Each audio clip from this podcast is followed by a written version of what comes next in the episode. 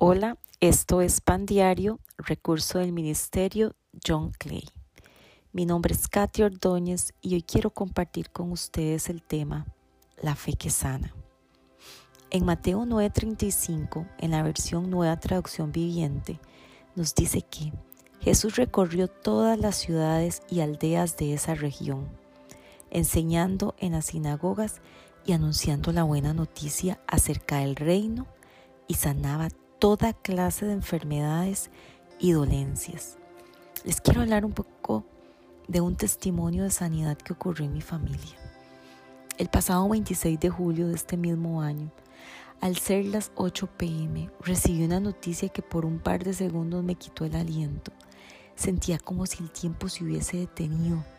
Realmente no sabía si llorar, gritar o salir corriendo mi hermana me daba la terrible noticia de que mi padre había sido atropellado por un autobús y que a raíz del impacto le iban a amputar la pierna derecha.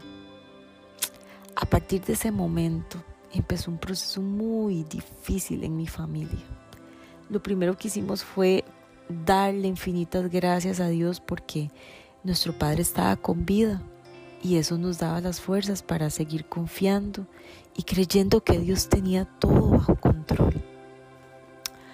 A mi padre se le infectó la herida de la amputación porque él es diabético y hubo que hacerle lavados quirúrgicos. Los médicos nos decían que tenían que cortar más hueso porque la infección se estaba expandiendo. En ese instante, toda mi familia y amistades cercanas entramos en un clamor y súplica a Dios. Pedimos al Señor que el mismo poder que levantó a Cristo de los muertos también hiciera la obra en la pierna de mi papá y que rechazábamos todo diagnóstico médico negativo. Pasaron algunos días y para la gloria y la honra de Dios, a mi papá no le tuvieron que hacer más lavados quirúrgicos y hasta le dieron de alta para que regresara a casa. Hoy mi padre, bendito Dios, está completamente sano y a pocos días de poder empezar a usar su prótesis. Le doy toda la gloria a Dios por el milagro que hizo en mi papá.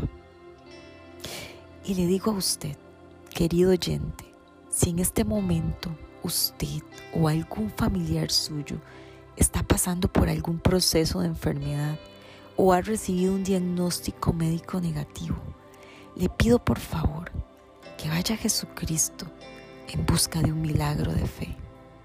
Ten presente que Él nunca te va a rechazar o te va a ignorar. Él siempre va a estar ahí para ti.